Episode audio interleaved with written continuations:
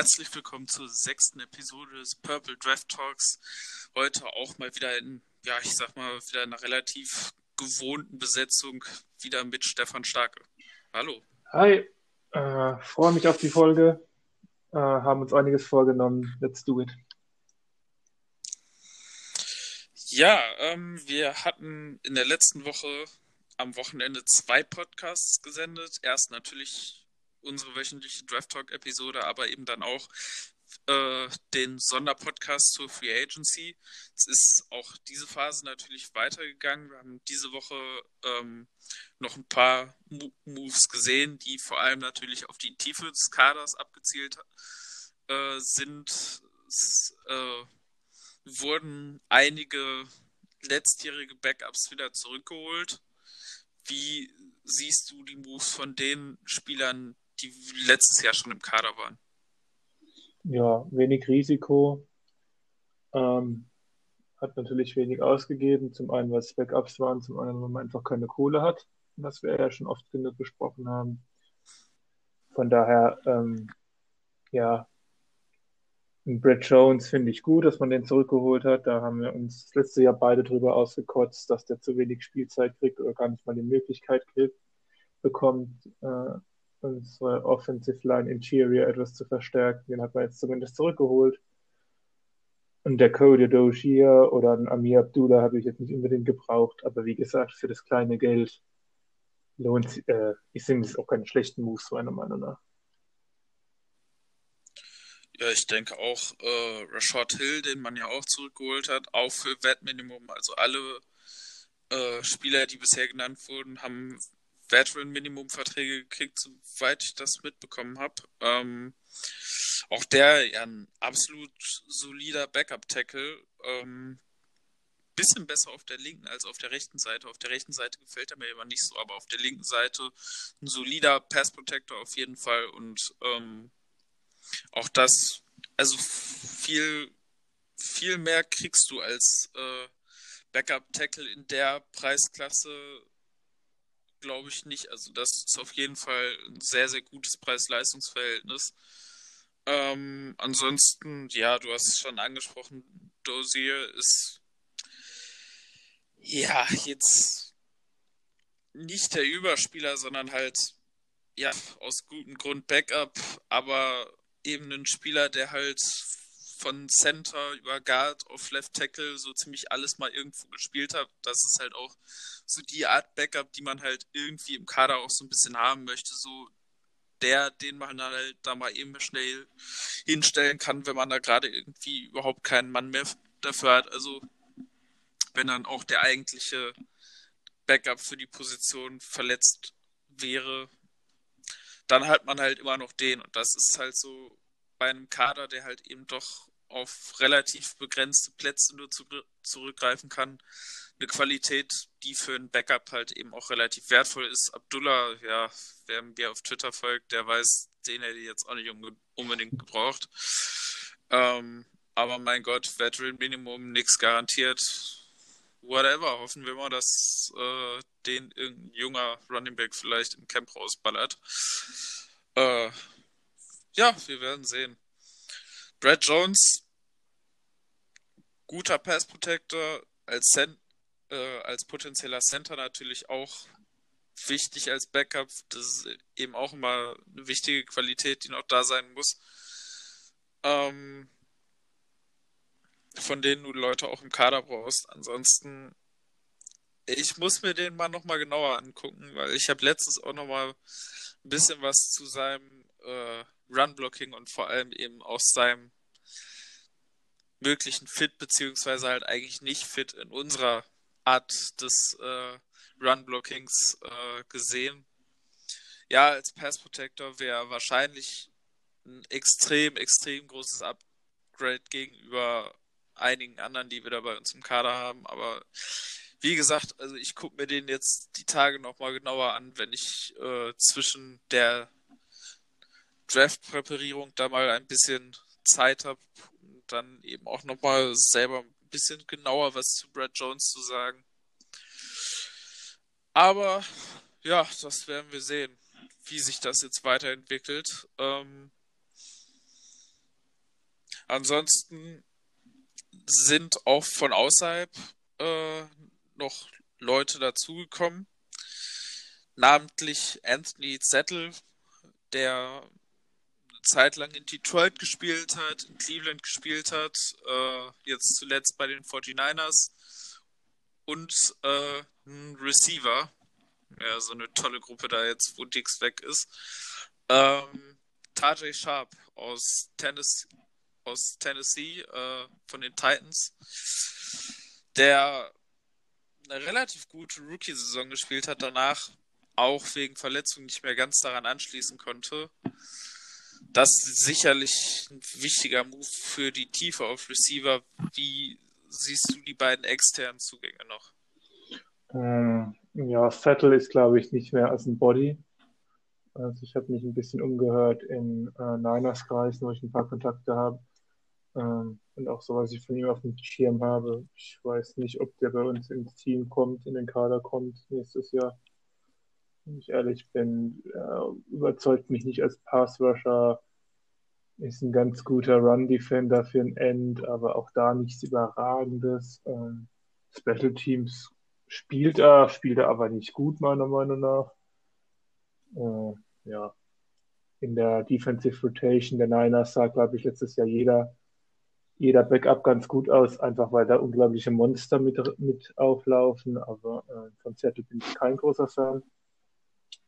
Mein Tashi Sharp dagegen schon eher. Also ich glaube auf jeden Fall, dass er uns helfen kann. Sei es als Wide Receiver 3, 4, so irgendwas. Ähm, ich mag sein Route Running, was für mich mit das Wichtigste ist beim Wide Receiver. Äh, physisch fehlt ihm doch einiges. Auch Injuries äh, haben ihn übel mitgespielt. Also es ist sicher kein Home Run, deswegen ist er auch so günstig. Aber wie gesagt, als Wide Receiver 3, als Wide Receiver 4 ist er schon brauchbar, meiner Meinung nach. Und kann uns helfen. Ja, ich denke auch. Also der Nummer 2 Spot, der muss auf jeden Fall im Draft besetzt werden. Da führt überhaupt gar kein Weg dran vorbei. Aber ähm, für den dritten Spot, denke ich mal, wird so ein bisschen zwischen ja, Sharp, BC und vielleicht noch mit einem weiteren Draftpick gehen, die sich da dann so ein bisschen um diesen dritten Spot äh, bekämpfen wird da im Moment auch auf jeden Fall die Vorteile bei äh, Sharp sehen, der, wie du sagst, ein wirklich guter Route Runner ist. Das haben die Vikings auch schon zu spüren bekommen. Äh, in das Spiel der Vikings 2016 äh, in Nashville.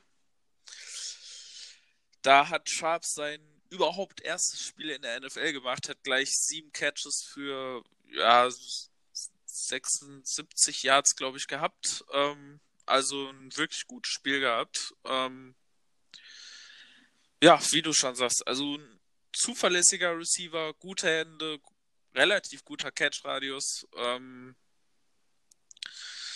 athletisch ein bisschen limitiert, aber eben halt ein sehr, sehr guter Route, äh, Route Runner und das äh, ist halt eben schon relativ viel wert. Und wenn er fit bleibt, dann denke ich, äh, ist das eine gute Nummer 3 Option, die die Vikings sich da geholt haben. Bei Settle, ja, muss man mal sehen. Also er hat ein ordentliches Jahr bei den Lions gehabt, wo er halt auch aufgrund von Verletzungen vor ihm so ein bisschen ins äh, Lineup gepusht wurde. Ja, mal abwarten. Also ich denke, dass wir da irgendwo in den mittleren Runden auch Edge Rusher im Draft sehen werden. Ich glaube nicht, dass es ganz am Anfang passiert aber irgendwo in den mittleren Runden, glaube ich, werden wir ein, zwei Edge Rusher sehen und ja, da werden wir dann sehen, wo sich Settle dann am Ende im äh, Depth Chart einordnet. Ich denke, wird vielleicht die Nummer 4 sein, vielleicht derjenige sein, der am Ende raus ist. Das wissen wir am Ende noch bisher noch nicht, aber mein Gott, es ist ein Depth Signing mit wenig Risiko, also kann man es ja mal versuchen.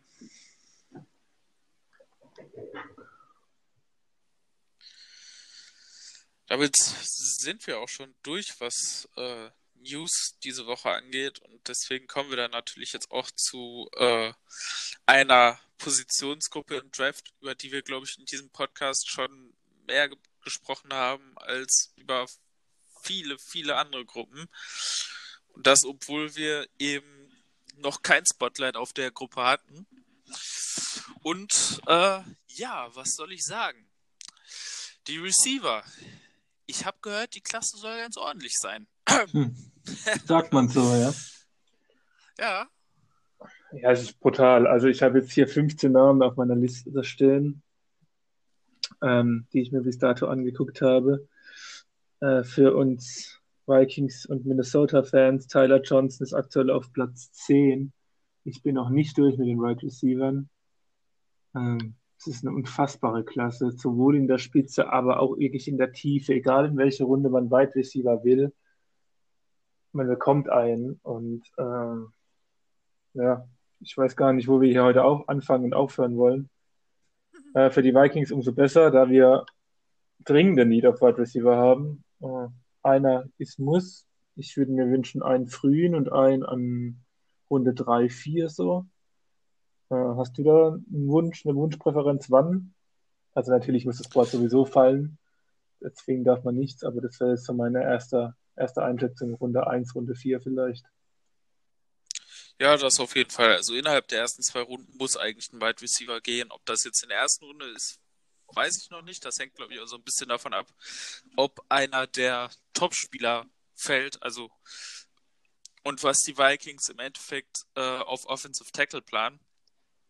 Also wenn es wird keiner der ersten vier fallen, das sehe das seh ich sehr, sehr schwierig. Also es gibt immer mal wieder Gerüchte, dass eventuell einer durchrutschen könnte, aber ich kann es mir wirklich nur sehr, sehr schwer vorstellen, dass einer der Top 4 durchfällt.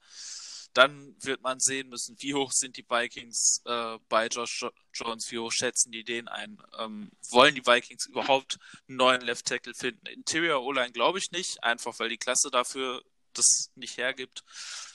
Ja, und ansonsten, ähm, ja, wird man gucken, Corner wird, glaube ich, auf jeden Fall in der ersten Runde gehen. Da sehe ich halt ähm, die Tiefe nicht ganz so gegeben, auch wenn das ebenfalls eine ordentliche und auch jetzt nicht nicht tiefe Klasse ist, aber es hat halt nicht die absurde Tiefe wie diese Wide Receiver Klasse und deswegen könnte dann die Priorität in der ersten Runde ein bisschen höher liegen, aber ich denke in den ersten zwei Runden muss auf jeden Fall ein Wide Receiver kommen. Ähm,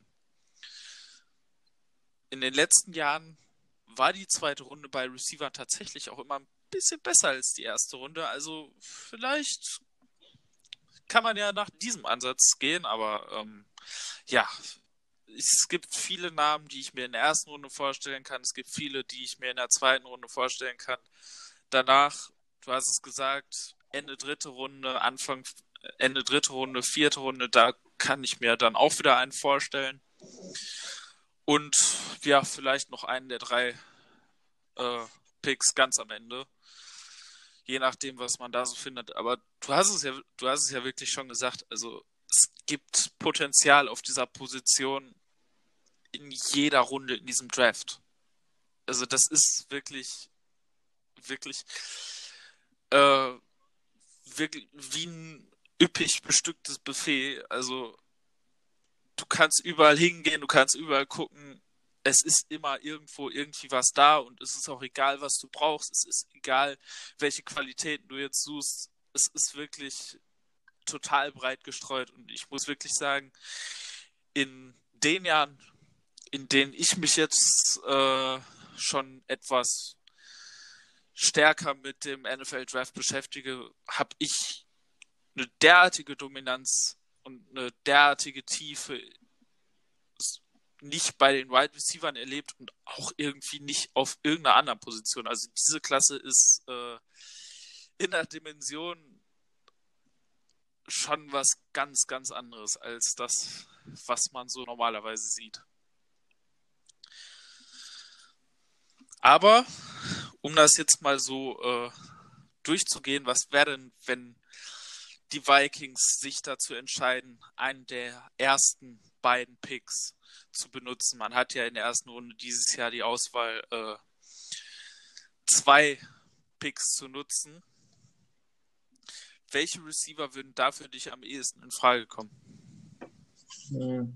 Naja, also sind wir mal äh, realistisch. Die großen drei, CD Lamb, äh, Jerry Judy und Henry Rux, äh, werden weg sein. Die gehen meiner Meinung nach, die, der letzte von den drei wird wahrscheinlich Top 15 aller spätestens gehen, wenn nicht sogar früher. Ja, ähm, an Denver geht das nicht vorbei. Das ist, die Chance ist groß, ja. Ähm, wird noch viele Debatten geben. Äh, Lamb, F. Judy, wer der beste Wide Receiver ist. Aktuell habe ich Lamb einen Ticken vor, ist aber wirklich minimal auf eine Typfrage und kann sich auch bei mir noch ändern, wenn ich noch ein bisschen Tape gucke. Ähm, ich habe jetzt Lamb gerade. Ganz kurz, wen hast du da vorne? Hast du schon rein? Judy. Du hast Judy vorne? Judy. Ja. Also wir geben es schon. Ihr merkt es, es ist super knapp. Ja. Ähm, auf Platz 4, allein vom Tape, hätte ich LaVisca Chanot drauf. Ähm, von Colorado, der ziemlich alles kann, aber sehr viel verletzt ist. Ähm, Jetzt ist natürlich die Frage, mit Corona und allem äh, wird es ja deutlich weniger Medizintests geben, wenn überhaupt. Ich glaube, dass solche Spieler, die zwar gutes Tape haben, aber irgendwelche andere Konzerne, sei es Verletzungen, sei es Off-Field, keine Ahnung was, ähm, deutlich noch später gehen werden als sonst. Einfach, man kann eben nicht so einfach Medicals mit Spielern vereinbaren. Man kann nicht einfach 100 Leute fragen, übertrieben gesagt, ähm, was man zu dem Spieler sagen kann. Die Regional Scouts, die wirklich von Schule zu Schule fahren und äh, auch den Background der Spieler erfragen, sind sehr eingeschränkt. Von daher denke ich, dass grundsätzlich solche Spieler mit Concerns noch später gehen werden. Und Lewis Gachenot, der dann auch noch verletzt, sich auch noch beim Combine verletzt und auch noch äh, Speed-Probleme hat, fällt dann doch einiges das Board runter, obwohl ich sage, das Tape ist schon ziemlich geil. Ähm, Gut, auf Platz 5 habe ich Jalen Rager von TCU aktuell. Äh, ist eher nicht der Nummer 1 Wide Receiver, profitiert von seiner Speed, kann aber auch den Contested Catch sehr gut. Ähm, Wäre so der erste Name, den ich mir vielleicht nicht wünschen, aber äh, der für mich in Ordnung wäre, würde ich mal sagen, an 25. Ähm, ich spekuliere ein bisschen auf T. Higgins, vielleicht Anfang Runde 2, wenn man sagt, man tradet von 25 nochmal zurück. Ähm, das wäre so mein Lieblingspick aktuell. T. Higgins von Clemson, riesiger Wide Receiver, riesiger Catch Radius, hat eine tolle Size-Speed-Kombo. Ähm, fängt so alles, was über ihm ist, gefühlt. Hat natürlich alleine durch seine Größe und durch seine Masse nicht die Cuts, also die Separation Skills von anderen kleineren Wide Receivern. Ähm, aber wäre so aktuell, glaube ich, einer meiner Lieblingsszenarien. Äh, Mitte, Mitte, Anfang Runde 2. Wen hättest du denn auf dem Board noch? Och, also ich glaube, so die, gerade dieses Tier hinter den, äh, hinter den drei Top-Receivern ist extrem ja. stark bestückt. Ähm, bei Chenot gehe ich auch davon aus, dass der deutlicher fallen wird, als viele davon ausgehen, weil man darf ja auch nicht vergessen, ja, er hat beim Combine seinen medizinischen Tests auch äh, absolviert, aber der ist nach dem Combine noch operiert worden. Das heißt, da sind die Medicals wahrscheinlich noch mal ein Stück wichtiger als bei vielen anderen Spielern, weil du halt auch wissen möchtest, wie diese OP gelaufen ist. Ähm, und das ist eben natürlich auch immer so, ein, so eine Geschichte. Das heißt, du hast es auch schon angesprochen, also er hat viele Verletzungsprobleme gehabt. Ist, äh, das Speed-Problem kommt da jetzt noch ein bisschen dazu. Ähm, und auch, ich sag mal, äh, die, die Messungen, die am Anfang gemacht wurden, die sind auch nicht so ganz vorteilhaft zu ihm äh, bei ihm rausgekommen. Äh, der äh, mal eben entspannte zwei Inches größer gelistet war, als er dann jetzt im Endeffekt beim Combine tatsächlich war. Ähm, also da ist, glaube ich, viel so ein bisschen zusammengekommen, was halt seinem Wert ein bisschen wehtun könnte. Und deswegen glaube ich tatsächlich, dass wir Chino deutlich später sehen, als man das über lange Zeit äh, so spekuliert hat. Ansonsten, du hast Rager schon genannt. Ähm, dann natürlich äh, Justin Jefferson, der jetzt für, für mich auch nicht unbedingt so der Alpha-Receiver alleine ist, aber der, glaube ich, ein sehr guter 1B-Receiver ist. Also so ein bisschen, ich habe den Vergleich mit Marvin Jones schon irgendwo äh, gesehen. Ich weiß nicht mehr, wo der Vergleich aufkam, aber das ist so ein bisschen, es erinnert mich so ein bisschen daran, so wenn du einen 1A-Receiver hast, und jetzt gehen wir mal davon aus, dass es bei den Vikings jetzt nächstes Jahr Adam Thielen ist, dass das halt ein sehr guter, auch nicht Nummer 2, sondern schon eher Nummer 1 B-Receiver ist. Ein sehr, sehr guter Route Runner ist schnell genug, sage ich mal. Ähm, deutlich besser getestet, als viele ihm das zugeschrieben haben. Ähm, ein sehr zuverlässiger Receiver insgesamt, der natürlich auch extrem von dieser absoluten High-Powered äh, Passing Offense von LSU äh, profitiert hat und eben auch davon profitiert hat, dass mit Jamar, dass mit Jamar Chase eben der absolute Nummer 1 Receiver wahrscheinlich der nächsten Klasse äh, in, mit ihm auf dem Feld gestanden hat. Aber auch das Name, der für mich eben auch sehr weit oben steht, zumal eben für mich Route Running eigentlich die wichtigste äh, Fähigkeit des Receivers ist, weil Separation ist einfach das, worauf es im Endeffekt ankommt. Für mich. Das ist so die größte Qualität, äh, die ein Wide Receiver für mich halt auch echt mitbringen muss. Ähm, ansonsten gibt es im Moment auch viel Hype um Denzel Mims ist ein bisschen inkonstant gewesen auf dem College, hat äh, auch äh, mit seinen Händen einige etwas frustrierende Momente gehabt, hat aber ein unglaubliches athletisches Upside ähm, und ist auch deutlich, trotz seiner äh, Größe, deutlich agiler als eben zum Beispiel ein T. Higgins und ähm, deswegen sehe ich bei ihm halt auch so ein bisschen mehr Potenzial, wenn er halt so ein bisschen die Unkonzentriertheiten abstellt, die er auf äh, in Baylor noch gehabt hat. Bei T. Higgins bin ich, glaube ich, ein bisschen niedriger als andere, einfach aufgrund der Tatsache, dass ich ihn so ein bisschen als als äh, One-Trick-Pony sehe, halt als ja, klassischen Outside-Receiver für mittlere, tiefe Routen, Jumpball, so die Nische. Aber der ist halt, bei dem fehlt mir halt so ein bisschen eben einfach auch die Explosivität und das Route Running für für äh, das Quick Game. Deswegen weiß ich halt nicht, wie hoch im Endeffekt sein Volumen sein wird. Und bei normalerweise, wir haben es letztes Jahr ähnliche Diskussionen mit Metcalf gehabt, ohne dass jetzt äh, Higgins auch nur annähernd der Athlet wie Metcalf wäre. Aber ähm, gerade in dieser aktuellen Receiver-Klasse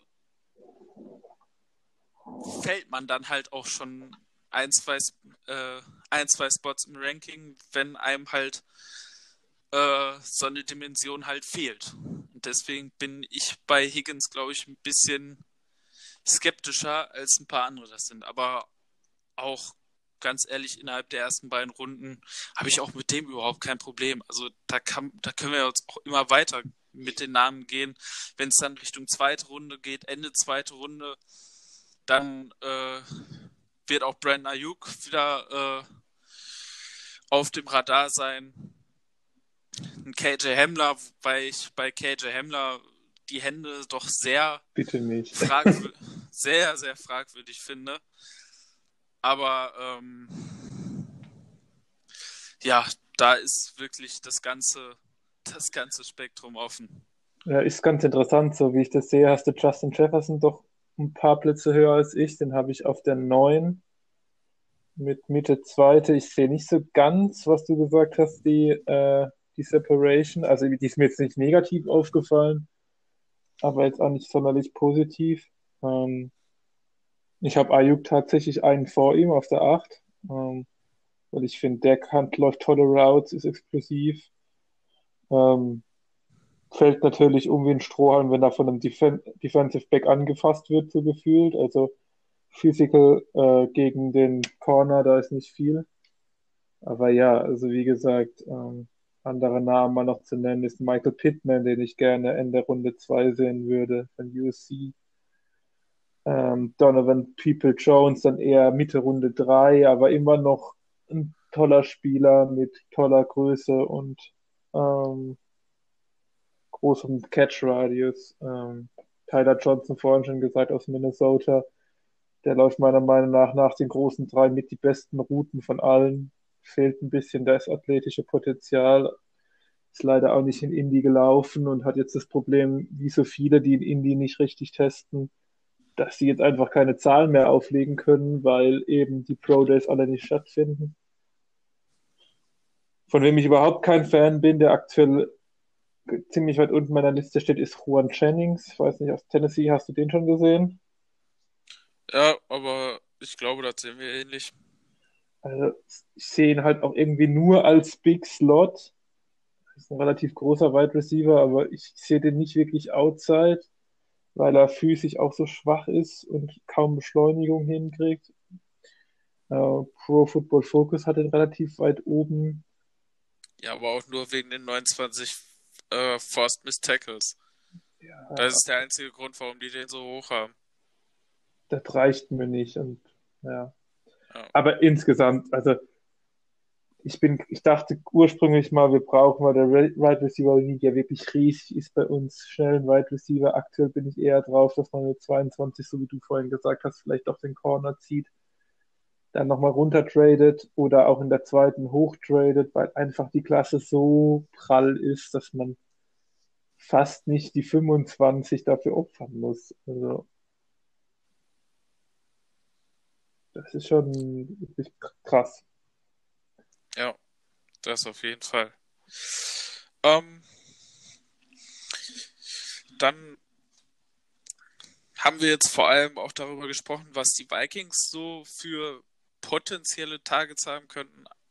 Wir haben natürlich gesagt am Anfang, die großen drei sind wahrscheinlich ein bisschen raus, aber in dieser Klasse mit der Qualität und auch eben dieser Spitze würden wir denen natürlich auch irgendwie ein bisschen Unrecht tun, wenn wir da nicht drüber reden würden. Und deswegen jetzt nochmal, äh, wie wo siehst du die speziellen Qualitäten eben dieser Top 3 Receiver, die da ganz vorne gehen werden? Was macht jeden einzelnen von ihnen aus? Und eben jetzt auch nochmal, wir haben es gerade schon angeschnitten, in welcher Reihenfolge würdest du die drei denn auch ranken? Ja, also ähm, ich habe CD Lamb eben ganz knapp auf der 1 äh, aus Oklahoma. Ich finde es interessant, weil alle drei habe ich nicht als die X-Receiver auf dem Zettel. Vielleicht noch Lamb am ehesten, aber auch den nicht so wirklich. Sind alles äh, Burner, Deep Threads, weil sie äh, Speed haben. Ja, wie gesagt, Lamb fällt da vielleicht ein bisschen raus. Ähm, sie sind alle sehr stark nach dem Catch. Das, das hat mich wirklich äh, gewundert. Und ähm, Lamb tut sich seine Separation, durch seine Ball Skills auch noch und auch durch seine Strength, also durch seine ähm, ja, Stärke, würde man wohl auf Deutsch sagen, ähm, überzeugen. Ist für mich knapp die Nummer eins vor eben Judy, der tolle Hände hat. Kaum, ich habe nicht wirklich einen Drop in Erinnerung, äh, der wahnsinnige Speed hat. Äh, bei Judy habe ich so ein bisschen das Problem, dass er doch fast ausschließlich aus dem Slot äh, agiert hat. Und ähm, das ist dann einfach so, das sind so Kleinigkeiten. Ich meine, du kannst den natürlich auch in der NFL theoretisch, musst du nicht, aber kannst den auch jeden Snap in Slot stellen, dann, dann macht er die Plays und ist auch valuable, aber das sind so die Kleinigkeiten, die mich am Ende für Lamb entschieden haben. Ähm, auf Nummer drei dann Henry Rocks, nicht viel weiter hinten, ähm, auch aus Alabama. der ebenfalls mit einer tollen Geschwindigkeit beeindruckt, der den besten, der beste Deep Ball Receiver vielleicht der Klasse ist. Ähm, und der gleichzeitig auch gegen Press Courage einen tollen Job macht. Ähm, ja, egal wer einer von den drei kriegt, die Wahrscheinlichkeit ist sehr hoch, dass die alle Spaß machen werden. Ähm, die gehen meiner Meinung nach zurecht unter den Top, weiß ich nicht, zwölf wahrscheinlich. Und ähm, helfen auf jeden Fall jedem Quarterback und jeder Offense. Ja, ich glaube, ich kann mich da auf jeden Fall äh, so anschließen, halt mit dem Unterschied, dass ich halt äh, Lamp und Judy ein bisschen eben äh, getauscht habe. Aber wie gesagt, es, es sind wirklich sehr kleine Details für mich.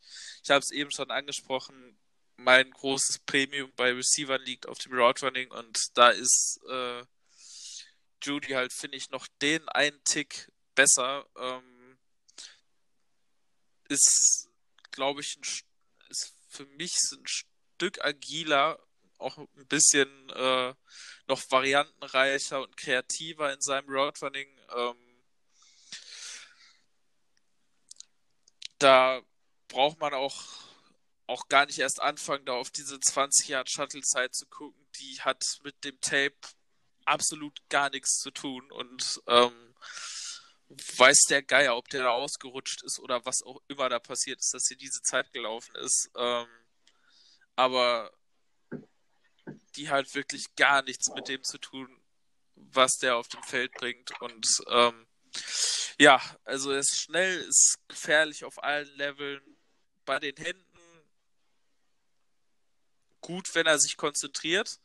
Hat ein, zwei kleine frustrierende Momente drauf gehabt, wo er zu schnell den Blick ab Field gehabt hat und äh, dann da ein, zwei Mal das Ding durchgelassen hat. Es lässt den Ball hin und wieder zu sich äh, zu nah an sich ran, aber das ist jetzt wirklich extrem auf extrem hohem Niveau, auf dem ich jetzt hier äh, gerade mecker. Und wie gesagt, also allein das Route Running separiert den da für mich so ein bisschen gegenüber allen anderen. Also er ist für mich ganz klar der beste Route Runner äh, in der diesjährigen Klasse und auch nach dem Catch. Also man benutzt ja so den äh, Ausdruck Human Joystick gerne für äh, für Running Backs, aber auf Judy passt er halt auch auf jeden Fall. Also allein wie der mit Pursuit-Winkeln äh, von gegnerischen Defendern spielt, es immer wieder schafft, die Leute in die falsche Richtung laufen zu lassen, Schritte in falsche Richtung setzen zu lassen, ihm den einen Schritt zu, zu viel machen zu lassen, sowohl in seinen Routen als auch nach dem Catch.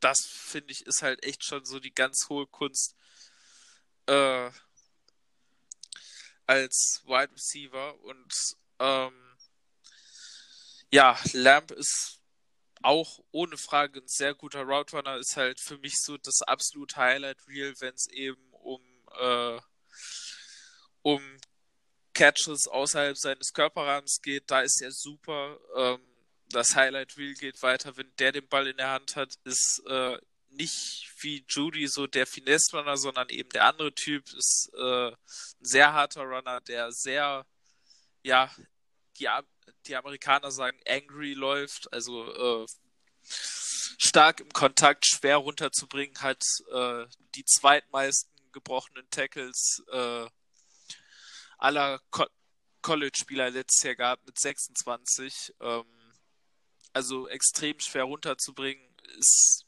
manchmal an seinen Routen ein bisschen voll, wenn es um Double Moves geht. Da äh, verkauft er mir die manchmal ein bisschen zu wenig. Äh, bei tiefen Pässen ja, er hat nicht den mega Top-Speed, den die beiden anderen haben, aber äh, ist immer noch schnell genug und versteht es halt sehr gut zum Ball zu adjusten. Ähm, spät noch äh, seinen Defender äh, sich vom Defender zu lösen und äh, durch eben späte Adjustments da noch äh, für Separation zu sorgen. Und an Nummer drei, äh, ja, habe ich dann auch Henry Ruggs, äh, der natürlich vor allem mit seinem Speed einfach auffällt, aber auch das wäre halt so ein bisschen zu kurz gegriffen. Also das ist halt das Label, in dem er halt im Moment ist, so der Speedstar, aber das ist er halt eben nicht nur, sondern er ist auch ein ordentlicher Route Runner, nicht auf dem Level der beiden anderen, aber eben trotzdem immer noch sehr gut. Ähm, sehr sichere Hände, auch äh, extrem große Hände für, für jemanden äh, in äh, für jemanden äh, von seiner Größe. Also das scheint da offensichtlich auch gut zu helfen. Ähm, ansonsten eigentlich auf, auch auf allen Leveln gefährlich, auch durch sein Route Running, Route äh, gut auf mittleren und kurzen Distanzen, natürlich durch den Speed absolute, äh, absolute Gefahr bei tiefen Pässen, aber halt eben auch äh, sehr, sehr gefährlich bei kurzen Pässen, bei Design Receiver Runs im Screen Game, weil es eigentlich egal ist, wo er den Ball äh, auf dem Feld kriegt. So, wenn der einmal ins Open Field kommt, egal von wo, dann äh, heißt halt einmal freundlich Tschüss und dann ist er weg, dann siehst du ihn nicht wieder. Ähm, und deswegen, ja, also ich hatte ihn tatsächlich an dem Floor, den wir äh, ausgemacht hatten, in meinem ersten äh, Mock Draft, in meinem äh, First One Mock Draft ganz am Anfang. Da habe ich ihn nämlich an 15 zu Denver geschickt, zumal ich das ein super, super spannendes Projekt neben Cortland Sutton finden würde. Ähm, das könnte richtig ekelhaft werden für gegnerische Secondaries, da eben den ja sehr großen und physischen äh, Sutton zusammen mit äh, Rux als Speedstar, also das wäre schon richtig fiese, ein richtig fieses Receiver-Tandem. Das wird mir sehr, sehr gut gefallen, auch wenn Denver natürlich auch an anderen Stellen noch äh, seine Needs hat. Aber ja, das ist wirklich so das Tiefste, was ich mir vorstellen kann. Also ich glaube, an Nummer 15 geht keiner der Receiver vorbei. Ähm, ich bin ja mal gespannt, was die Cardinals machen. Sitzen an 8. Ähm, Cliff Kingsbury ist ja dafür bekannt, mit möglichst viel Right Receiver das Feld zu fluten sollten dann acht auf jeden Fall wahrscheinlich zwei sogar von den Top 3 zur Auswahl haben. Andererseits hat man gerade Luke Hopkins mehr oder weniger geschenkt bekommen von den Texans, ähm, was jetzt auch nicht der schlechteste Wide Receiver ist, wie wir wissen. Ähm, hat mal mit Adrian gesprochen, ähm, den kennen ja viele unserer Zuhörer, der bei der letzten Jahreshauptversammlung war. Ähm, der ist aktuell auf dem Downtrade-Trip und ähm, wenn nicht, dann doch eher Offensive Tackle. Äh, sagt natürlich gegen einen der großen Wide Receiver, die wir gerade vorgestellt haben, auch nicht nein. Ähm, sind aber für mich so ein Team, das so vielleicht den Wide Receiver Run auf jeden Fall einläuten könnte. Ähm, weiß nicht, wen die Giants picken an vier, aber da ist es vielleicht dann doch ein Ticken zu früh. Zumal Dave Gettleman sowieso gerade lese ich auf Twitter das Gerücht, dass die an Isaiah Simmons dran sind. Äh, muss man dazu sagen, dass die letzten zwei Jahre Gettleman seine Picks eigentlich mehr oder weniger geleakt hat vorher. Also zum Beispiel der Daniel Jones Pick. Ähm, der geisterte schon sehr lange durchs Internet. Viele, einschließlich mich, haben ein bisschen gehofft, dass das eine Ente ist, weil Daniel Jones einfach kein Nummer 4 Overall Pick war. Aber am Ende war es so. Ähm, aber auch die Giants könnten theoretisch einen Quarterback picken. Ähm, die Jaguars rennen da, glaube ich, nach Ende der Top 10 rum. Die machen so einen Neustart, ähm, dass man denen auch einen Wide Receiver andichten kann, denke ich. Die können auch eigentlich alles gebrauchen. Zumal, wenn man davon ausgeht, dass die erstmal mit Minshew auf Quarterback gehen, dass sie den unterstützen wollen, dann wäre vielleicht so ein Top Wide Receiver nicht das Dümmste. Ähm, also es gibt wirklich genug Auswahl an Wide Receivers, aber es gibt auch genug Teams, die wirklich einen ziehen können. Und wir haben gesehen, dass der Free Agency Markt auf Wide Receiver sehr, sehr dürftig war. Sollte man nicht gerade Mary Cooper heißen. Alle anderen waren doch sehr günstig. Und ähm, auch ein Tachi Sharp ging für uns, glaube ich, nicht viel mehr als das Minimum kam der zu uns. Ähm, liegt halt auch daran, dass Teams genau wissen, was die Klasse bringt dass man keinen Free Agent, dass man da keine ähm, finanziellen Investitionen groß reinbuttern muss, wenn man halt günstige Rookies bekommt. Das auf jeden Fall, vor allem wenn man eben auch so den Blick hat, gerade auch äh, die Teams, die, die schon auf die nächsten Jahre schielen. Die nächste Receiver-Klasse wird nicht so viel schlechter. Und äh, wenn man sich das jetzt mal vor Augen führt, nach dieser Klasse, wenn man dann überlegt, dass nächstes Jahr mit Chase, Bateman ähm, und ähm, ach, jetzt fällt mir der Name aus Clemson gerade nicht ein. Ähm, also da kommt noch mal eine nette Welle äh, auf uns zu. Ähm, deswegen ist es gerade für äh, eben die Spieler, die jetzt nicht unbedingt Nummer 1 Receiver sind, äh, glaube ich im Moment durchaus nicht ganz einfach auf dem Free Agent Market, weil einfach da im Moment eine extrem talentierte Gruppe von unten kommt. Ähm, mit diesem und nächsten Jahr. Und das macht es halt immer schwierig für die Leute, äh, die jetzt eben keine Topspieler sind, die dann aber eben trotzdem auch irgendwie bezahlt werden wollen, weil die Teams dann halt sagen, ja, ey, wenn ich das angucke, was da jetzt in den nächsten ein, zwei Jahren kommt, warum soll ich dir dann Geld geben? So, mhm. wenn ich die für einen Rookie-Vertrag haben kann. Deswegen, so wertvoll die Wide Receiver-Position halt auch eigentlich ist, aber im Moment ähm, haben die es dann doch auf dem Markt äh, relativ schwer und das aus gutem Grund. Ja. Ich muss nur gerade schmunzeln, ähm, weil ich gerade gesagt habe, dass die ersten drei Wide Receiver, oder wir beide gesagt haben, spätestens an 15 zu den Broncos äh, gehen werden. Äh, Jonas und ich sind in einem äh, Facebook Mock Draft, der über sieben Runden geht. Lustigerweise haben wir beide nicht die Vikings gekriegt, weil die schon belegt waren.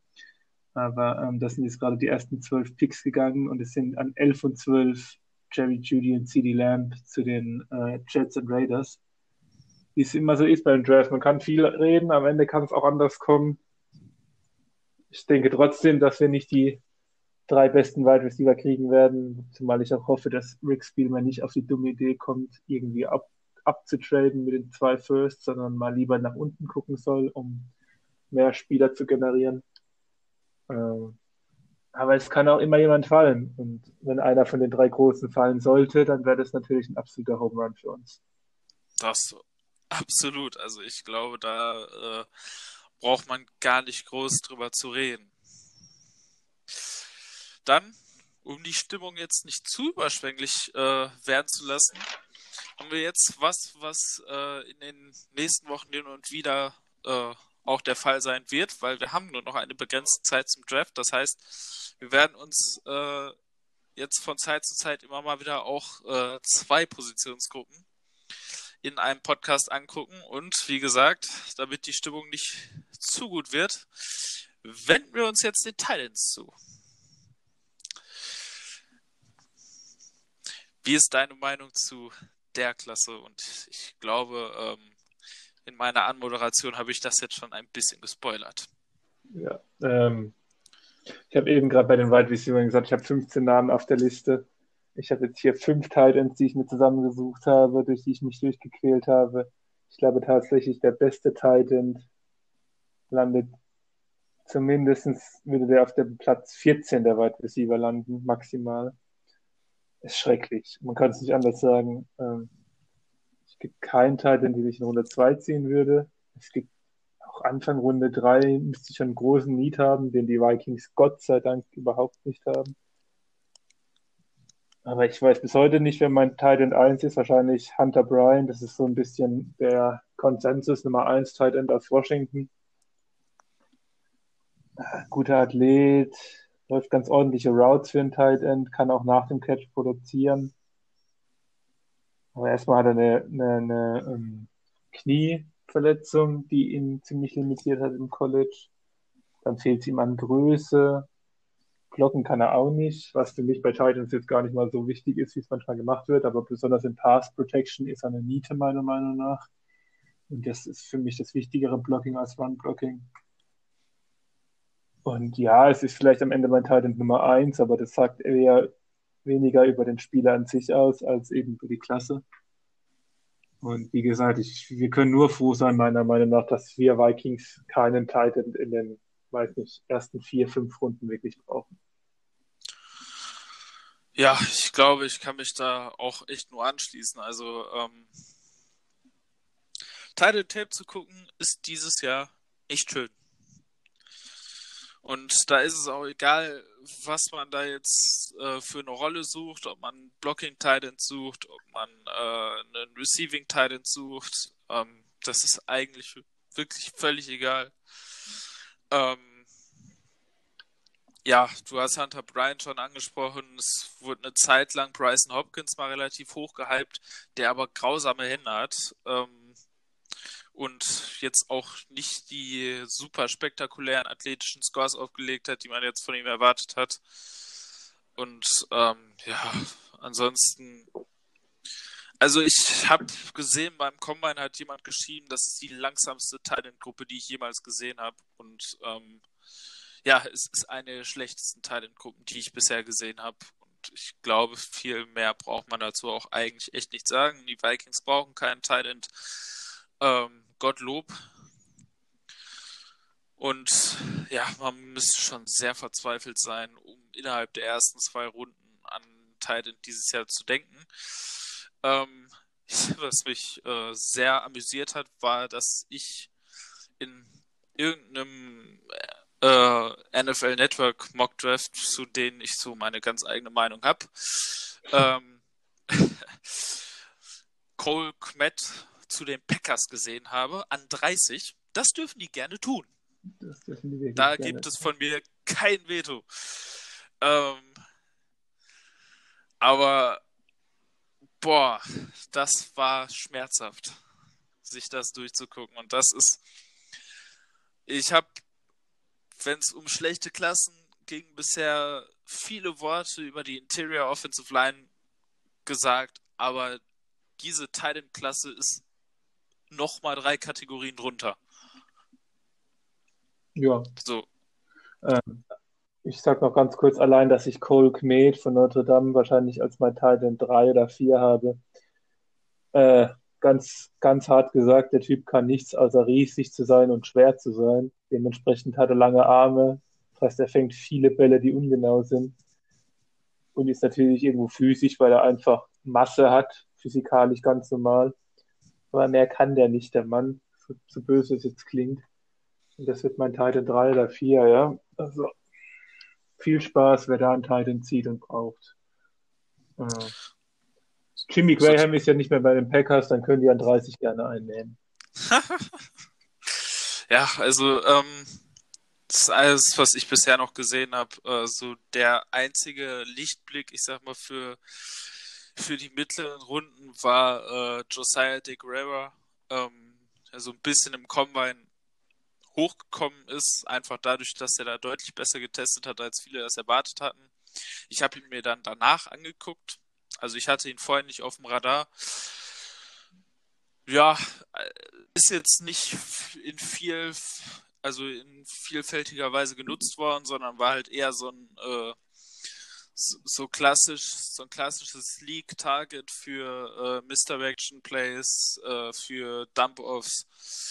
Hat daraus noch Vernünftiges gemacht, also ist jetzt nicht großartig einfallsreich nach dem Catch, aber halt ein harter Runner, der nicht ganz einfach runterzukriegen ist, ist solide in verschiedenen Kategorien, ist ein solider Blocker. Ähm, nichts Spektakuläres, aber okay für die mittleren Runden. So, das ist so das Positivste, was ich dieser Klasse noch äh, abgewinnen kann. Ja. So, ähm,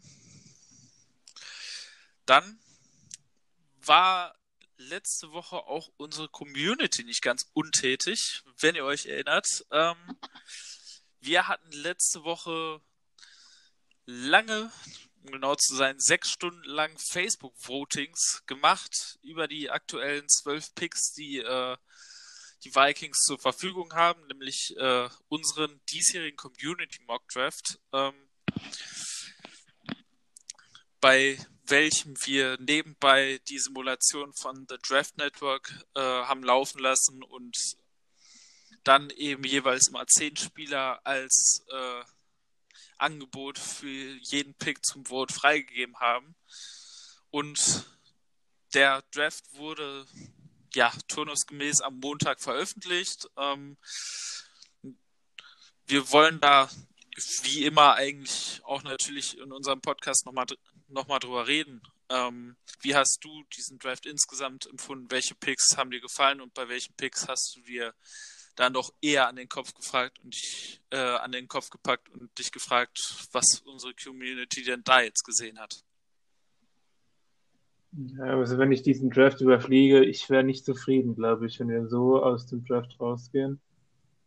Also mal grundsätzlich, bevor wir vielleicht die einzelnen Picks rausgehen, mir fehlen Wide Receiver. Man nimmt dann KJ Hill äh, im Slot Receiver an drei, also in Runde drei. Und dann Gibson, einer deiner Guys, äh, eben so ein äh, Trick-Play-Guy, der Wide Receiver und Running Back spielen kann, wenig später zu nehmen. Aber outside ist das doch, also dann ist natürlich auch unser unser Wide Receiver Kopf schon sehr klein, wenn, wenn das so kommen sollte, mit Sealand, Sharp, Hill und Gibson, dazu Bibi oder BC Johnson ist auch nicht der physischste Receiver. Ähm, das fehlt mir. Mir fehlt mindestens ein Cornerback noch in den ersten vier Runden.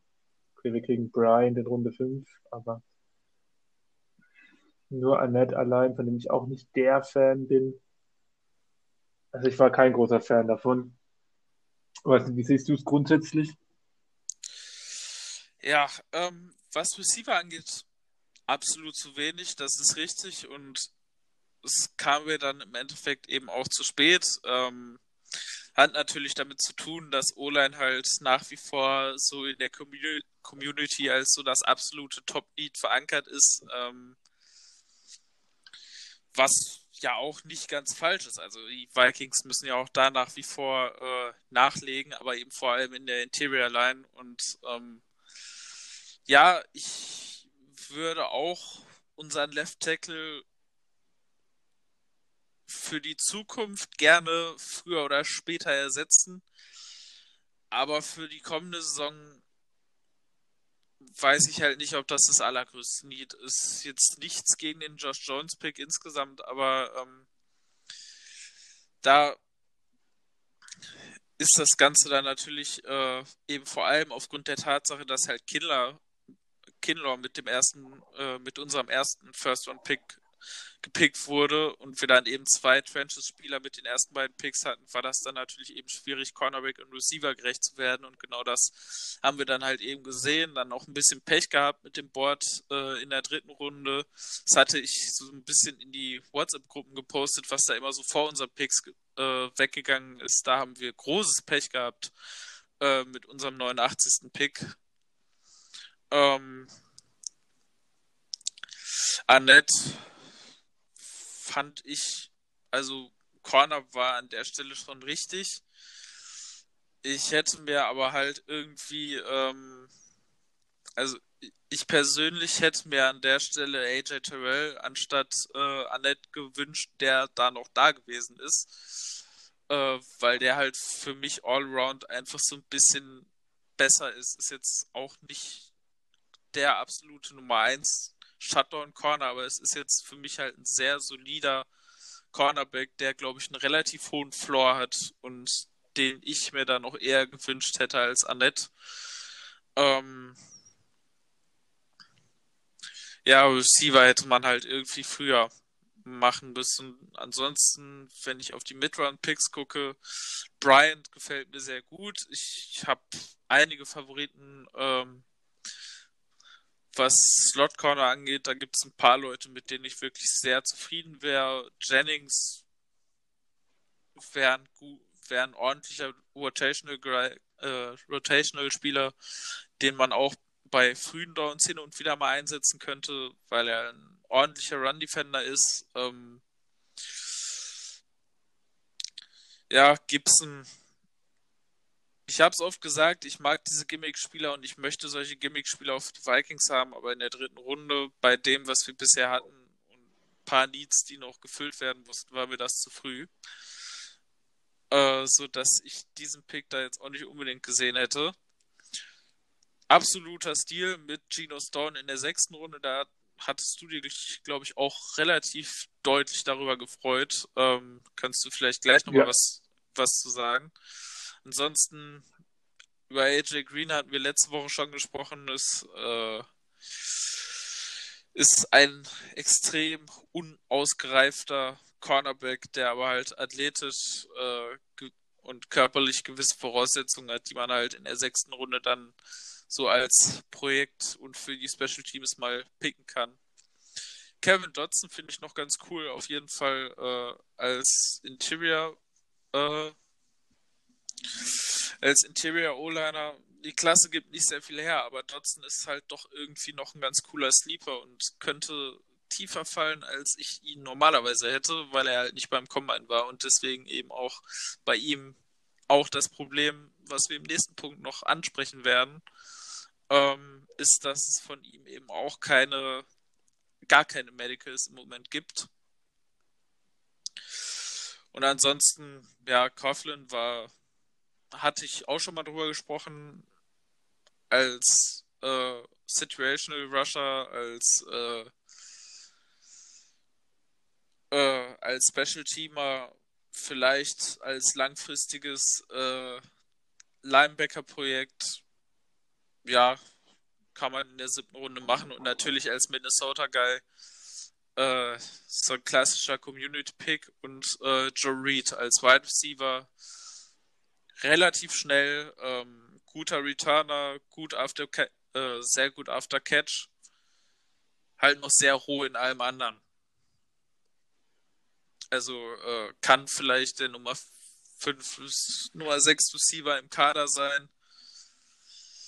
Ähm, mit Potenzial, aber halt eben auch nichts, was unser Receiver Need eben wirklich ernsthaft, äh, ernsthaft adressiert. Und deswegen, ja, also Receiver ist viel zu viel zu äh, dünn weggekommen, auch wenn im Endeffekt drei äh, na, tatsächlich nur zwei Receiver gepickt wurden, drei, wenn man Gibson dazu zählen will.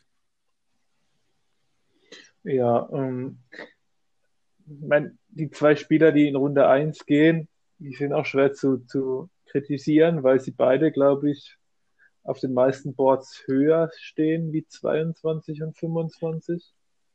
Also Kinlow, Kinlow absolutes Monster Interior. Und Josh Jones gehört eben zu den großen vier Offensive Tackle. Es, es gibt wenige Mocks, wo, wo die zwei überhaupt noch verfügbar sind für die Vikings. Von daher sind es natürlich tolle Spieler, aber ich bin kein Freund von KJ Hill und dann wird es halt schon sehr dunkel auf Wide Receiver. Nichts anderes, was du gerade gesagt hast. Äh, Gibson ähnlich.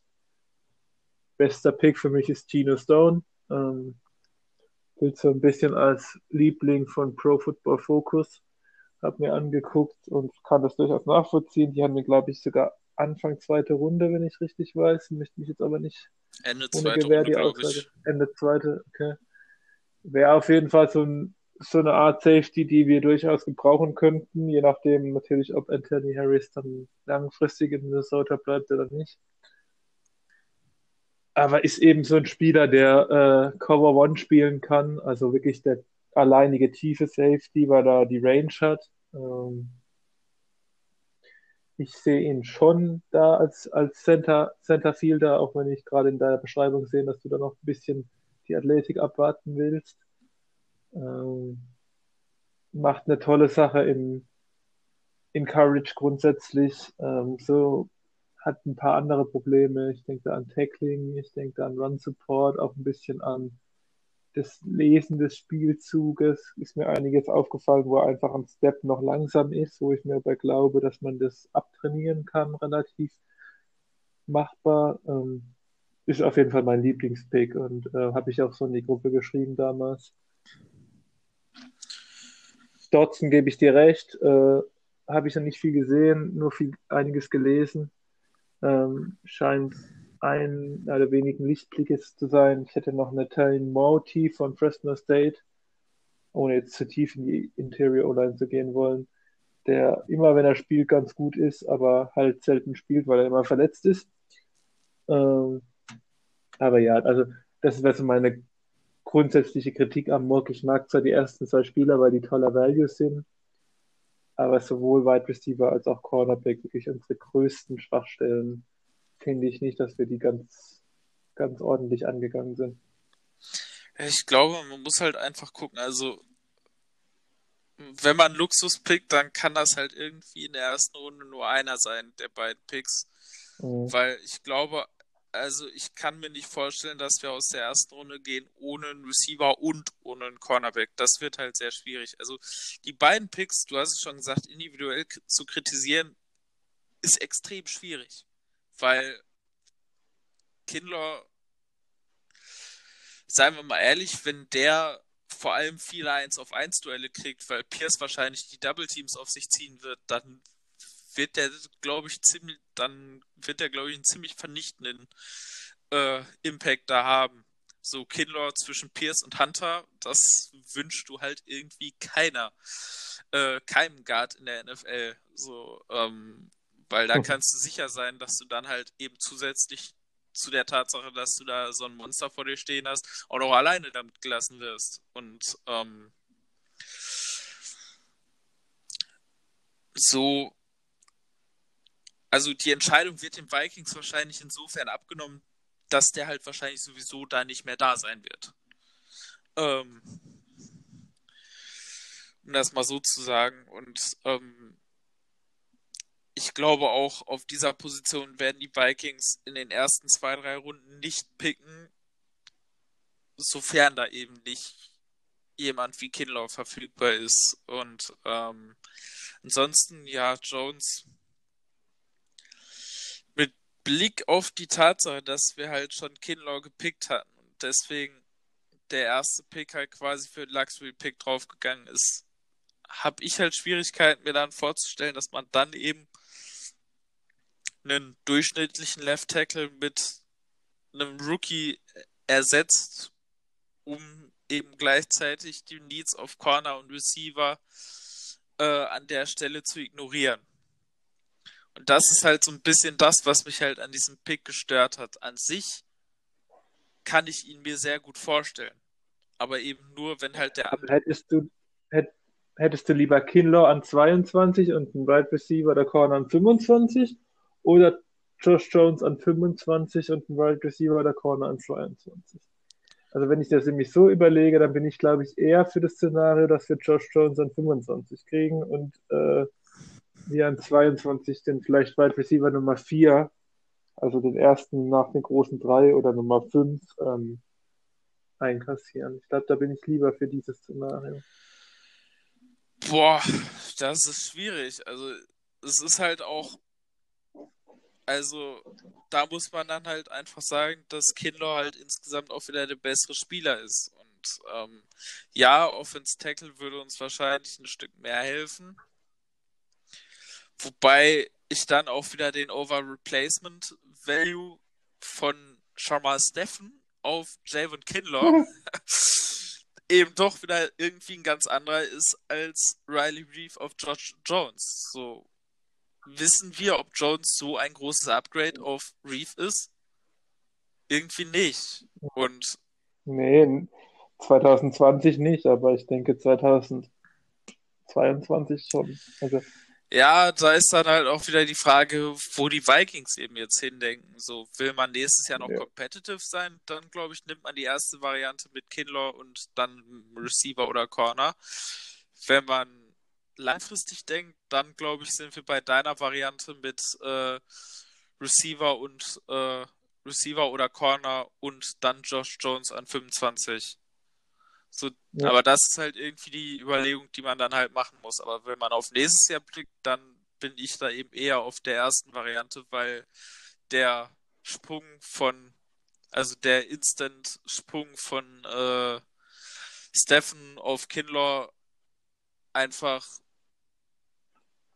ja, ich weiß gar nicht, wie ich das jetzt beschreiben soll, weil das ist, das ist wie, äh, das ist von Nacht auf Mittag, wenn man so will. Oder ja, keine Ahnung, mir fällt dazu jetzt keine gute Metapher ein, die das Ganze auch nur irgendwie, äh, irgendwie passend einfängt. So. Aber da sind wir dann halt jetzt eben auch wieder an vielen strategischen Punkten und da muss man eben auch wiederum sagen, wenn wir dann halt eben einen, einen Community Mock Draft machen, wo halt eine große Gruppe an Leuten äh, votet und wo halt eben auch eine große Gruppe an Leuten viele verschiedene Strategien hat, ähm, da kann man dann halt auch wiederum einfach nicht erwarten, dass man dann eine stimmige Gesamtstrategie von der gesamten Community zusammenkriegt. Und ich glaube, in dem Licht müssen wir das dann halt auch äh, sehen. Ja, das ist auf jeden Fall dafür. Und ich bin ja froh, dass wir sowas, also wie gesagt, die ersten zwei Spieler lesen sich gut und ähm, hatten ja auch ganz gute Diskussionen in der Gruppe. Hat ganz gut geklappt. Ähm, bin sehr froh, dass wir sowas durchziehen konnten. Ja, also wir haben es letztes Jahr schon gemacht und ich glaube sicher sagen zu können, dass wir das auch nächstes Jahr wieder tun werden. Mhm.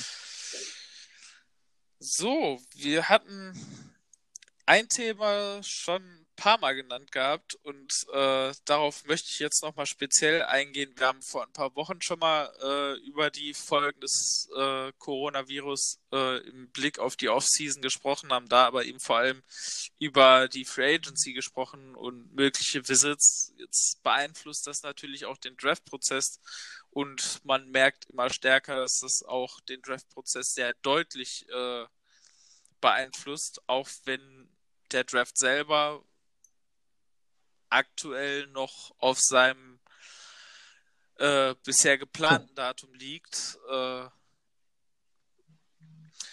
man, ich glaube, da auch nicht mehr so viel Zeit ist. Also ich glaube, dass da tatsächlich, dass man sich da nicht mehr umentscheiden wird. Aber wie ist denn deine Meinung? Äh, welchen Impact hat das eben auch so ein bisschen auch auf das, wo und welche Spieler äh, gewählt werden. Also ähm, was ist so dein Eindruck, welchen äh, Einfluss hat diese Situation im Moment auf den Draft-Prozess insgesamt? Also erstmal teile ich da deinen Optimismus noch nicht so ganz. Ich sehe noch nicht hundertprozentig, dass wir da wirklich draften. Also dass der Termin feststeht. Ich meine, Roger Goodell kann Memos rausgeben, indem er sich aufführt wie der letzte, der letzte äh, Diktator und sagt, dass jegliche Kritik von den einzelnen Teams zu unterlassen ist, was ich schon sehr lächerlich finde, äh, weil auch die USA lebt noch in der Demokratie, aber da gehen die Rädchen doch ein bisschen anders. Ähm, alles, was man hört, ist, dass ein Großteil der Teams angeblich für eine Verschiebung ist. Ähm, Goodell hat jetzt erstmal das Machtwort gesprochen. Aber wenn man auch so ein bisschen die amerikanische Politik äh, verfolgt, so jetzt mal grundsätzlich, nicht nur im Sport, dann kann man da schon auf die Idee kommen, dass das gerade für die USA in den nächsten Wochen nicht gerade besser wird. Und wenn das in drei Wochen noch schlimmer ist als heute, dann bin ich mir noch nicht sicher, ob die wirklich äh, Ende April draften.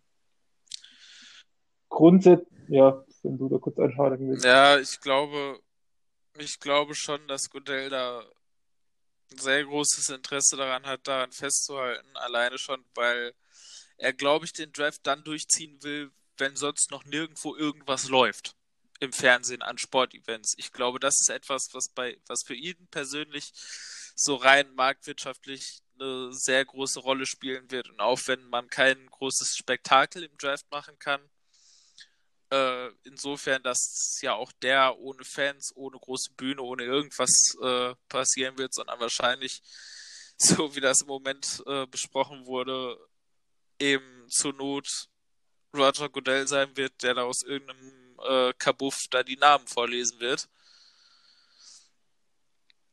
Aber ähm, so wie ich das wahrnehme, will man, will man von NFL-Seite das Ding no matter what äh, durchziehen, einfach weil man auf diese Monopolstellung hofft, was Sportevents angeht. Und deshalb. Ja, ja. Ich denke, die hat man auch noch ein paar Wochen später, ja, äh, Jonas, weil ich, bis es wirklich richtiger Live-Sport wieder kommt, das wird ja auch noch dauern. Ähm, ich, wie gesagt, ich, ich sehe es noch nicht, weil alleine aktuell ist, glaube ich, die Regel in den USA 50 Personen. Bin ich nicht ganz sicher, ist, glaube ich, auch von State zu State unterschiedlich. Allein, allein was da an Medienmenschen, Kamera auf so einem Draft, äh, Kameraleute, Experten, also wirklich, selbst wenn du das minimierst, das Ganze, was ja wohl wirklich geplant ist, das, das, das geht ja fast gar nicht. Und, ähm, es wird auf jeden Fall ein anderer Draft, du hast es schon angesprochen, äh, was schon alleine bitter für die NFL ist, weil die dieses Jahr mit Las Vegas so den größtes, das größte Event aller Zeiten gefühlt äh, aufbauen wollten. Ähm, gut, für, den Billi Billi für die Billionäre muss man jetzt wahrlich keine Träne verdrücken. Ähm, für die Spieler ist es ein bisschen schade, weil ähm, die es natürlich auch schon verdient hätten. Gerade die Spieler, die auch eingeladen werden, haben es ja meistens verdient, auch wirklich so eine Bühne zu bekommen. Äh, aber gut, da müssen wir alle durch. Da gibt es deutlich größere Probleme in der aktuellen Zeit als das. Ähm, was es an die Prospects angeht, habe ich vorhin schon gesagt. Ich glaube tatsächlich, dass Spieler, die viel Upside haben, aber irgendwelche Concerns, also die klassische eben Verletzungen oder auch Charak Charakterconcerns, die werden ganz schön fallen. Ähm,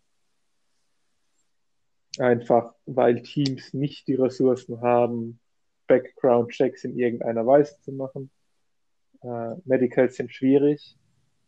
Ich denke, so Charakter-Background-Checks sind fast noch schwieriger weil man einfach mit vielen Leuten reden muss. Ich habe jetzt ein paar andere Podcasts gehört, die meinen, dass gute Scout-Teams davon profitieren werden, weil die besser vernetzt sind als Teams, die weniger in Scouting investieren. Ich weiß gar nicht, ob das stimmt, wenn ich ehrlich bin. Ich glaube eher, dass das Draft noch mehr Lotterie wird, ähm, weil, wir, weil die Teams einfach noch weniger Informationen haben und ähm, das Ganze noch mehr Glücksspiel wird was ähm, es eh schon ist. Und ähm, so Spieler wie Chanel, von dem wir es vorhin hatten, die, die werden, glaube ich, übel fallen. Ähm, spannend ist es natürlich, was mit dem Quarterback aus Alabama, Tua Tagovailoa, passiert. Ist äh, auf den allermeisten Boards eigentlich Quarterback Nummer zwei. Hat Tape, der in vielen anderen Jahrgängen easy Quarterback Nummer eins wäre hat aber ver große Verletzungsprobleme und hat jetzt eben auch wirklich die Probleme, dass er nicht zu Medicals kommt, ähm, dass Teams nicht wissen, wie fit er wirklich ist. Ähm, ja, bin gespannt, wann, wann Tour geht. Ja, also ich glaube, das wird so das, was so äh, die größte Einschränkung wird. Ich glaube auch, ähm, ich habe letztens irgendwann nochmal gelesen, ich weiß nicht, ab welchem Jahr das war, dass irgendwie der letzte Tiefstand war, dass im gesamten Draft äh, 15 Spieler, glaube ich, gegangen sind, äh, die nicht im Combine waren. Und ich glaube, das ist eine Zahl, die dieses Jahr wahrscheinlich wieder sehr realistisch ist. Also seitdem waren es immer mehr Combine-Snaps die im Endeffekt eben doch gewählt wurden. Und ich glaube, also es, und ich glaube, das werden wir halt dieses Jahr eben nicht so stark sehen, dass äh, Spieler ausgewählt werden, die nicht beim Combine waren, weil die, die beim Combine waren, da haben die Teams äh, medizinische Informationen. Die, die nicht beim Combine waren, die haben keine athletischen Tests, weil die Pro Days zum großen Teil ausgefallen sind. Die haben keine medizinischen Tests und ähm, sind halt sowieso halt meistens schon Spieler, die halt auf den Boards eher ein bisschen weiter unten sind, also in den mittleren und späten Runden. Und ich glaube, da werden dann viele Teams eher auf sicher spielen und ähm, versuchen, da so ein bisschen äh, die Leute zu nehmen, von denen man halt noch irgendwie Informationen hat. Und das betrifft halt eben auch so Leute ähm, wie in Kevin Dodson, den wir eben angesprochen haben, der nicht beim Combine war. Ähm, ja, du hast Tour schon angesprochen, wobei Tour halt eben relativ ausführlich beim Combine eben untersucht worden ist. Das heißt, da kann es noch sein, dass Teams halt sagen, okay, bei dem Upside reichen uns die Informationen, die wir vom Combine haben. Äh, aber ich meine, man sieht ja auch daran, dass Tour im Moment hin und wieder eben auch seine Workout-Videos postet, in der Hoffnung, um den Leuten äh, zu zeigen, ey Leute, guck mal her, so fit bin ich. Ähm, ist ja was ähnliches, was Cam Newton ja im Moment auch macht. Ich glaube, das ist halt für diese Spieler, die wissen halt selber auch, dass das im Moment eine sehr große Hürde ist und dass sie irgendwie gucken müssen, dass sie Teams halt davon überzeugen, Leute, ich bin fit, nehmt mich. So. Und ähm, deswegen glaube ich eben wirklich auch, dass gerade Spieler, die halt nicht an den Combine-Tests, äh, medizinischen Tests da teilgenommen haben, es dieses Jahr sehr, sehr schwer haben.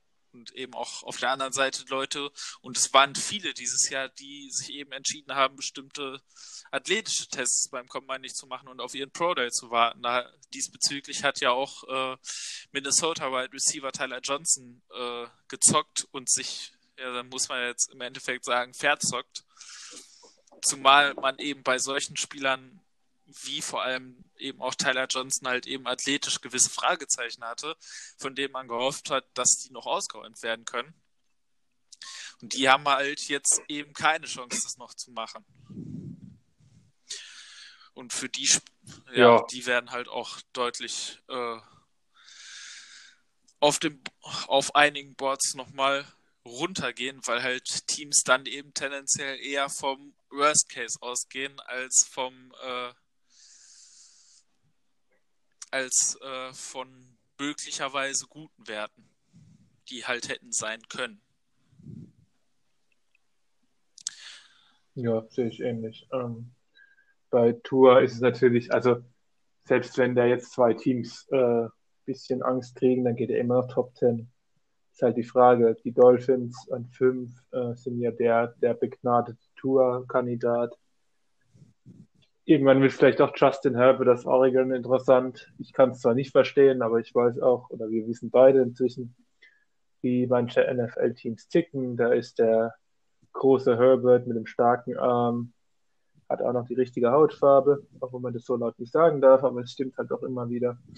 Ähm, und ich bin wirklich gespannt, ob der nicht noch vor Tour geht, was, wenn man die Tapes anguckt, an Lächerlichkeit nicht zu überbieten wäre. Aber die Quarterbacks sind ja jetzt heute nicht das Thema. Ja, ich glaube, da kann man sich äh, auf jeden Fall anschließen. Ähm, ja, dann sind wir jetzt auch schon wieder am Ende angelangt und auch in unserer ja mittlerweile gewohnten letzten Rubrik, wo wir nochmal, äh, wir haben es angesprochen, Spieler aus späteren äh, Runden ähm, mitbringen, die wir euch vorstellen wollen. Und deswegen wieder spiele ich den Ball zu dir. Äh, lass uns hören, wen du uns heute mitgebracht hast. Ähm, bevor ich meinen Sleeper bringe, ganz lustig. Äh, Christoph hat letzte Woche nach unserem Aufnahme gesagt, im Nachgespräch, wir sollten doch mal alle Sleeper uns aussortieren und schauen, was die am Ende wie die gedraftet wurden und was die produzieren. Ist auf jeden Fall ein Projekt, das ich angehen möchte. Äh, einfach weil Sleeper immer so eine Sache sind. Äh, die gefallen meistens wenigen Scouts und wenigen Hobby-Scouts, deswegen sind sie Sleeper. So schöner ist, wenn man trotzdem einen findet. Ähm, ich habe dieses Mal mich für den Wide Receiver entschieden, weil ich mir dachte, ähm, bisschen eh in der Wide Receiver Folge. Gabriel Davis von UCF, äh, Central Florida ist das. Ist ein großer äh, Wide Receiver, der ähm, so ein bisschen bei den Basketballern sagen, above the ring, also spielt äh, sehr hoch, das heißt, er kann die Bälle oben fangen, ähm, ist auch in der Red Zone sehr, sehr äh, erfolgreich und äh, macht Spaß. Ähm, hat einen miesen Route Tree in Florida gelaufen, also es gab Slants, Go, manchmal noch eine Post Route, aber das war dann schon äh, einiges. Eigentlich ist der nur gerade ausgelaufen, mehr oder weniger. Ähm, und Art of the Catch, da ist der, naja, braucht man nicht viel zu erwarten. Ähm, Gabriel Davis heißt der Mann. Ich finde in Runde 4 bis 5 ganz gut, wahrscheinlich eher in Runde 5. Und würde den Vikings so als Ergänzungs-Wide Receiver vielleicht ganz gut stehen. Ja, ich denke, ähm, als Rollenspieler, als Nischenspieler, gerade eben für die Red Zone, äh, das auf jeden Fall ein Pick, den man im Auge behalten könnte. Ähm, wo wir bei Nischenspielern sind, jetzt haben wir uns äh, in der Interior Line ja schon äh, ja, unseren teuersten Free Agent dieses Jahr geholt, ähm, sind, ich sag mal, breit. Ich weiß nicht, ob gut, weil ich halt von äh, Steffen und Johnson nicht sehr, sehr viel halte. Aber relativ breit aufgestellt, was Run Defender angeht. Weniger, wenn es um äh, Passwasher geht. Und deswegen habe ich mir da heute auch einen potenziellen Interior Defensive Liner rausgesucht, der äh, als Situational Passwasher dienen kann. Und zwar äh, von Arkansas, Telvin, äh, Telvin McAgam, wie man ihn auch immer ausspricht.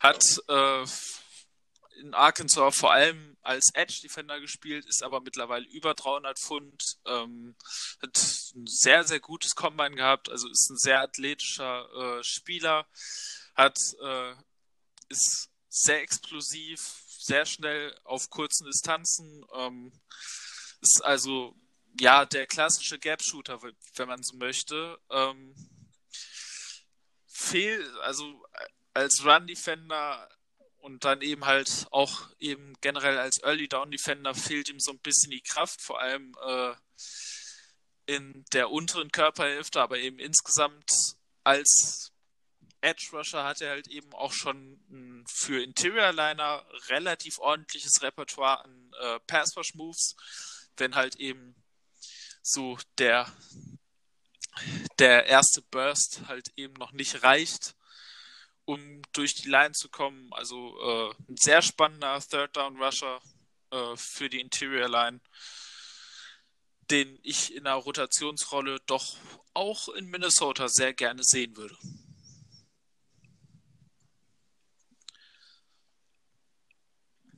Also ich denke, ist auf jeden Fall eine Rolle, die uns äh, noch ein bisschen fehlt.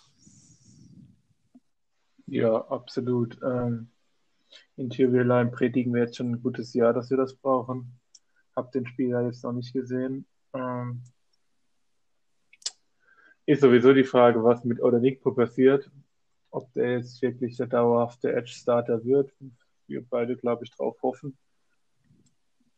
Hm es ist einfach so, dass ich äh, nach der Free Agency irgendwie viel mehr Löcher sehe wie vorher gefühlt, obwohl wir mit Ausnahme von Dix jetzt keine große Überraschungen erlebt haben. Ähm, Spielman muss den, Treft, äh, den Draft treffen, da sind wir uns beide einig. Er hat jetzt schon zwölf Picks. Äh, das ist verdammt viel. Aber ich glaube nicht, dass alle Löcher gestoppt werden können. Das, das wäre schon ein Überdraft von ihm. Ja, ich denke auf jeden Fall. Und ich denke auch da ist es dann halt eben auch, wenn man halt eben in späteren Runden solche Nischenplayer, die halt vielleicht keine, äh, keine Every-Down-Player sind, die aber eben eine gewisse Nische, auf der eben noch nie besteht,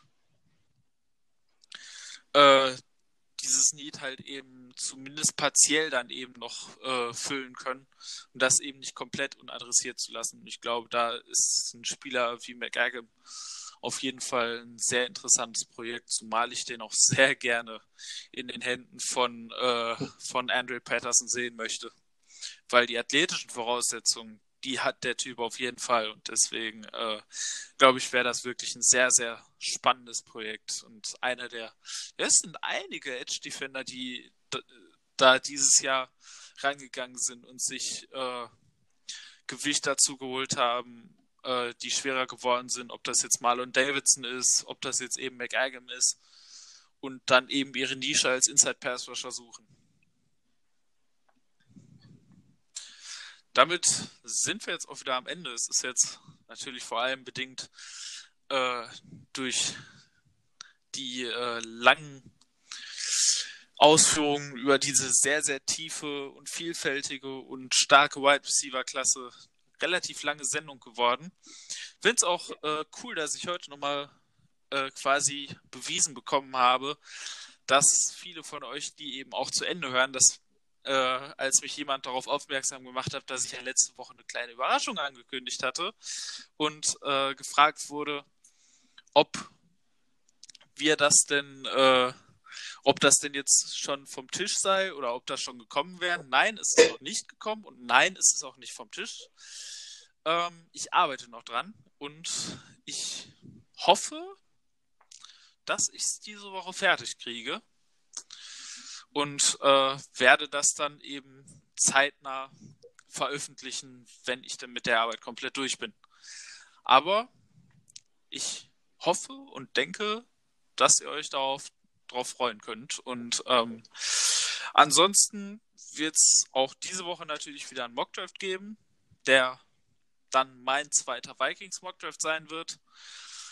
Ähm, und in den nächsten Wochen wird es dann auch mit anderem Content noch weitergehen. Auch da möchte ich jetzt noch nicht zu viel verraten, aber ähm, ich denke, je näher wir dem Draft kommen, desto mehr und vielfältiger wird auch der Content sein, den wir euch anbieten werden. Ähm, und dementsprechend wünsche ich euch eine schöne Woche. Natürlich äh, in diesen Zeiten vor allem wichtig, bleibt gesund, bleibt sicher und äh, habt Spaß bei der Vorbereitung auf diesen Draft, auch wenn die Löcher doch relativ groß sind. Skoll. Bleibt mir nur zu sagen, bleibt zu Hause, bleibt gesund. Ciao, ciao.